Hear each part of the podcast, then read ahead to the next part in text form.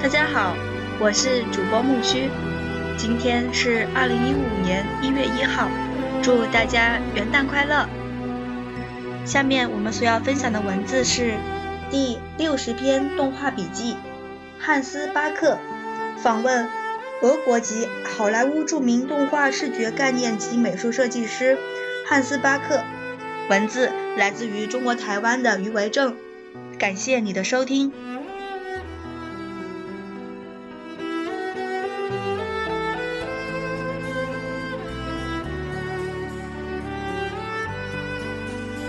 十多年前的某个夏天，我去迪士尼公司动画剧情长篇部部门探访。当时正在制作《花木兰》一篇，故事板上贴满了造型和场景草图。我即刻被一系列的小格子图画吸引住目光，起初以为是中国人的手笔，因为那空灵的布局、苍劲有力的水墨线条及豪放洒脱的色块，表现出辽阔奔放的草原、平原。肃杀的古场、古战场以及富饶诗意的庭园，将中国古画的意境发挥得颇为淋漓尽致。继而知道，居然是出自一位从未去过中国的西方艺术家手笔，佩服之余也很好奇。汉斯巴克这位德国艺术家，想认识也很好奇其本人。恰巧他不在公司，无法如愿。时过多年，《花木兰》完成并上上映多时，没想到的是，居然有机会邀请他来南艺做专题演讲。于是，充分利用与他相处了几天的时间，请教了一些问题，并完成了这篇访问。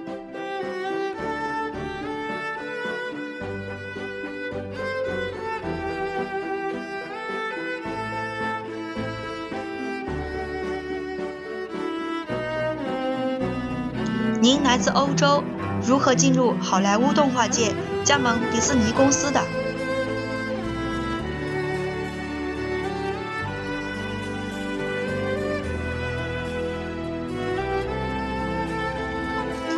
我本来的背景是学工业设计，但于二十世纪五十年代看到鲍勃·托马斯写的一本叫做《华特·迪士尼的艺术》的书，印刷的精美。是介绍当时迪士尼的剧作《睡美人》（1985） 一篇，也被其中强烈的视觉风格所吸引，对卡通动画深深的着了迷，便开始自学，从故事故事脚本到动画绘绘制、场景设计，都是靠摸索而来的。还买了一本中古的 8mm 放映机，逐格的研究卡通动作，对场景设计一向特别感到得心应手。没想到他还帮助了我往后在好莱坞的发展。当时在德国，甚至是整个欧洲，都还未有建立起动画工业。很多个个人工作室都想以制作动画短片或广告为主。我几乎是一人包办的所有的工作，单打独斗了八年。因为做广告的关系，认识了理查德·威廉斯姆，由此一见如故，成为了好友。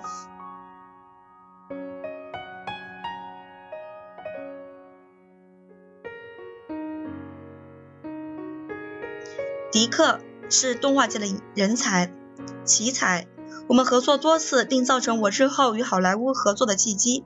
记得和迪克·斯蒂芬·斯皮尔格伯格于伦敦的一家小餐馆见面，误谈一部真人的演员和卡通动画合成的电影。迪克不喜欢这个点子，尤其是和迪士尼工作公司合作。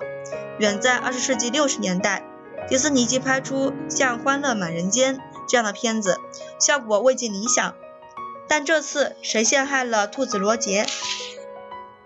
是采用最新的数字合成技术，或者能够重新展现重现黄金时期的好莱坞卡通。可能我比迪斯尼克还要兴奋。后来大家终于说服他接下这部片子的动画导演工作，我也就顺理成章的加加入了动画团队制作团队，负责原画和视觉设计方面的工作。我还和史蒂芬合作过多次，对于1994年下定决心移居好莱坞，加盟迪士尼公司，这对我而言是人生中最重要的决定。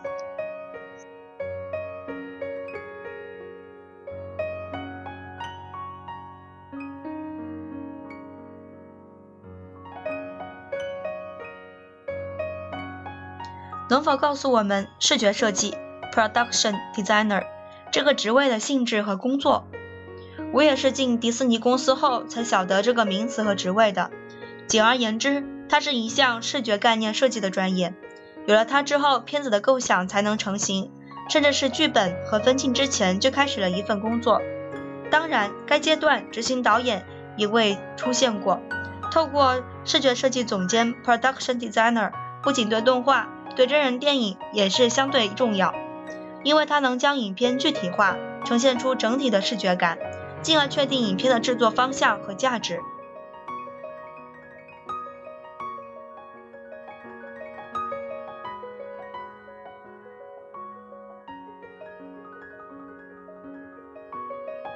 我们知道您去年离开迪士尼了，是否有特别的理由？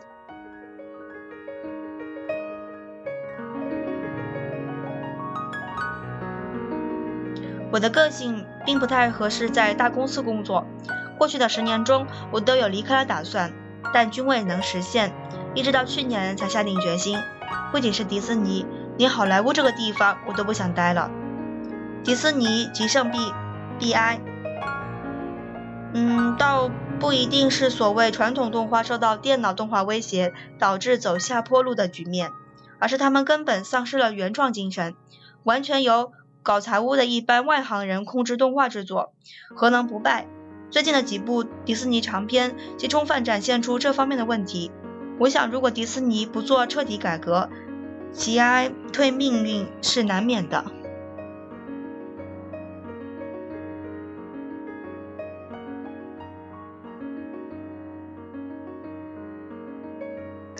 您以《花木兰》《木兰》1998这部作品得到美国动画界最高荣誉安妮奖 （Annie Awards）。您是如何去创作该片的视觉风格的？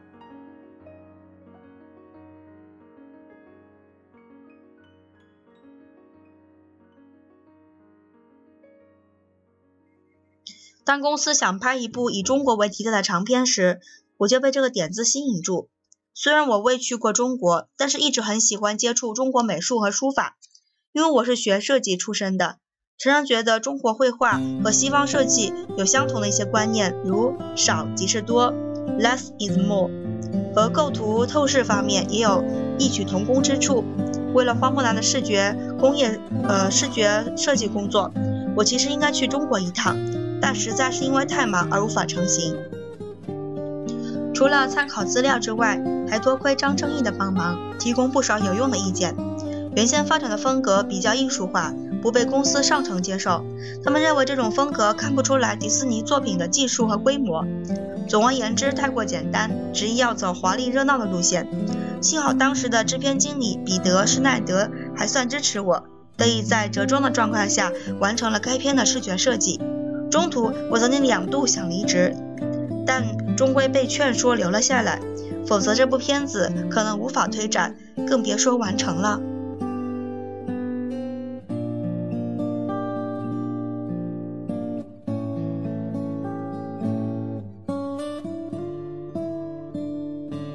您认为原创性的意义如何？很可能只是从一个概念出发，然后慢慢发展成较具体的形状，也许是综合了众众多人的想法。像编剧、制片人、视觉设计或导演都有各自不同的观点。花木兰的构想是来自于中国古古代的一位女性，为了亲情而代父从军，居然还奇迹似的成为英雄。她的冒险经历绝对是会引起西方观众的兴趣，比如东方的神秘性、人物的表演和动作，都是将整个故事搬上动画荧幕的好理由。而日本宫崎骏的动画也都受其欢迎的原因，像成长、奇遇。关怀的等元素，经常会出现在每部每部作品中。不同的时空和背景与动画表现上是非常有利的。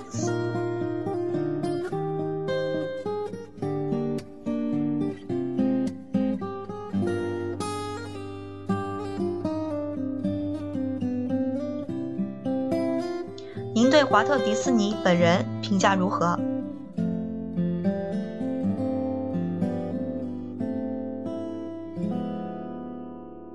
我认为他是个天才，可能并不是最好的动画师或编剧、导演什么的，但他具有高度的创意，并且知道使用哪位艺术家专家来执行。领导才能与团队的工作中是非常重要的。虽然当时有很多人不喜欢的作不喜欢他的作风，像约翰·胡布里、朱尔斯·恩格尔等杰出人才都无法与其合作，但他毕竟栽培了传奇性的九位九大元老原画师。迪士尼对于动画是很有贡献的，可惜后继无人。希望日后能出现另一位真正的动画巨人，或许不大容易吧。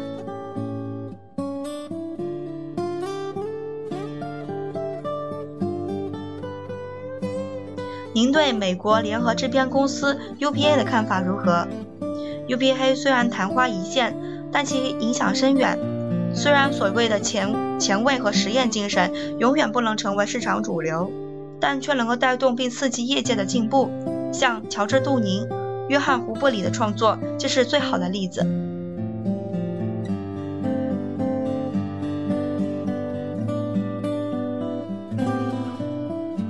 第六十篇动画笔记，汉斯·巴克就分享到这了。